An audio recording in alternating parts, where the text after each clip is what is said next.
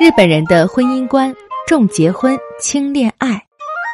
大约十年前，在日本出现了一种说法，要像找工作那样找结婚对象。现在，随着网络相亲的登场，越来越多的年轻人成为相亲大军的一员，大有不找个理想对象誓不罢休的劲头。在日本，这样的相亲活动已经不仅仅是年轻人的大事。作为少子化对策的一环，它还受到社会的广泛关注。为讨得心仪之人的欢心而积极自我推销，在日本，应届毕业生为了找工作而东奔西走，被称为就职活动。与之类似，有一个流行词语叫做结婚活动，简称婚活，指的是为了成功结婚而做出一系列努力。虽然出现的时间不长。但“婚活”一词已经融入了日本人的日常生活。这个词是二零零八年一本名为《婚活时代》的书籍出版后开始为世人所知的。第二年，NHK 和富士电视台播放了以婚活为主题的电视剧后，“婚活”一词以迅猛之势在日本传播开来。短短十年时间，就渗透到了整个日本社会。这本书的作者认为，在日本。全民结婚的时代已经一去不返了。现在想要结婚，就必须跟求职找工作一样，去参加以结婚为目的的各种活动，也就是结婚活动。如今的日本，能够挣到足够的钱让全家人衣食无忧的男性已经不多了。尽管如此，女性依然要求男性必须有高收入，因此越来越多的人正在失去结婚的机会。为此，该书作者提议，应该组建双职工家庭。女性降低对男性的收入要求，扩大选择结婚对象的范围。最近这十年，确实有越来越多的日本女性走出家庭，步入社会，双职工家庭一直在增加。然而，投身婚活的单身女性们却没有像上述书中提议的那样降低对男性的要求。她们积极参加烹饪班、礼仪班，不断打磨自己，提高身价，并以旺盛的精力参加相亲派对。呈现不掉到金龟婿、绝不罢休的局面。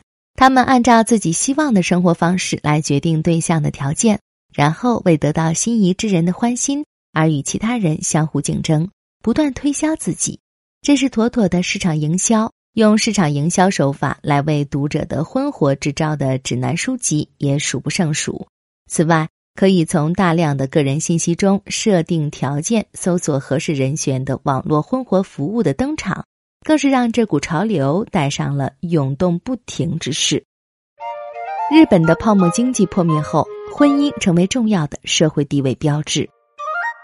网上交友相亲已经是世界级的现象了。有报告称，美国二零一七年结婚的夫妻中有百分之三十九是在网上相识相恋的。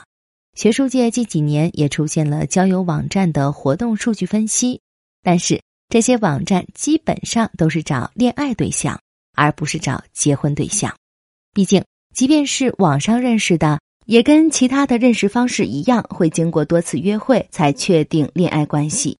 有些人可能还会同居一段时间才考虑结婚，这是许多发达国家的一般做法。从这点来说，日本的网站更流行以结婚为目的的婚活，而非以恋爱为目的。这可以说是日本婚恋市场的最大特点。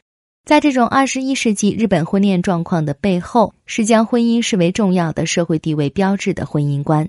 一九六六年出生并尽享了泡沫经济一派繁华的散文家酒井顺子，在他二零零三年的畅销书《败犬的远吠》中，自嘲的将三十岁以上未婚未育的女性称为“败犬”，由此而引发热议。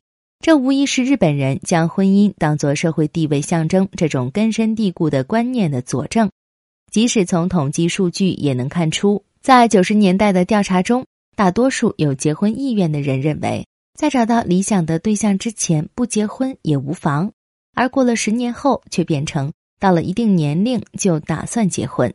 也就是说，泡沫经济时期比起结婚来，女性更重视恋爱，如今却截然相反。他们当中尽管能够自立自足的人不少，但在泡沫经济崩溃后不安定的情况下，都开始积极的去寻找和确保一个坚实可靠的生活支柱。同时，男性们也坚信自己必须在这种经济下行的时代成为一家的顶梁柱，陷入了作茧自缚的境地。日本人的家庭观和婚姻观发生动摇。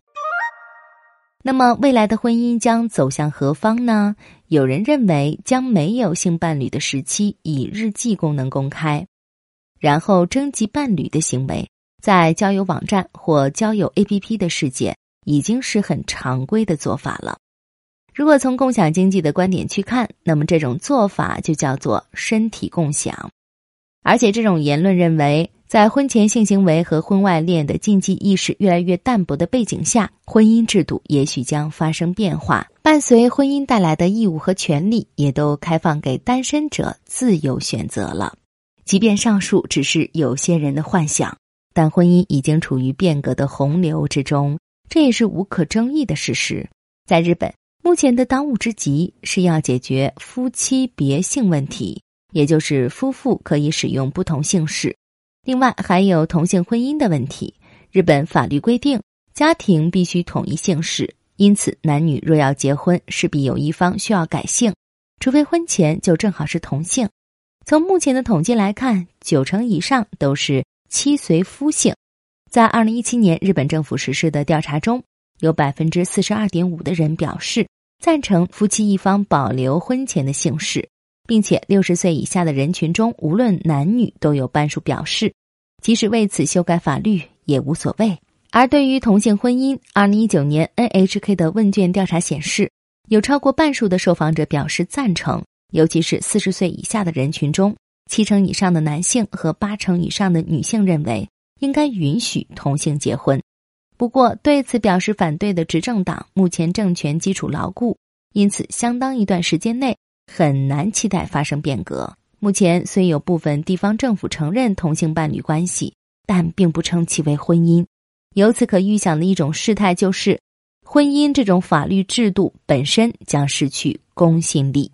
另一方面，从社会整体来看，虽然男主外女主内的想法在减少，但在二十来岁的女性中却呈现出增加倾向，这也让人颇感吃惊。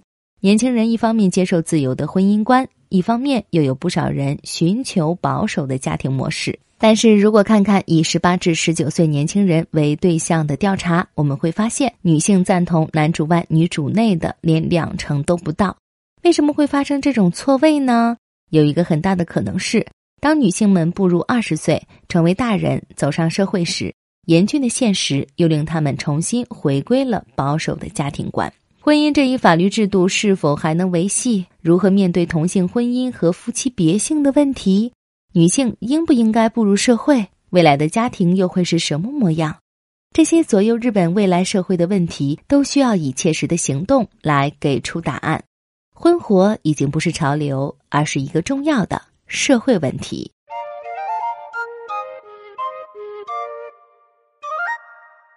更多信息，请看日本网三 w 点一胖点 com。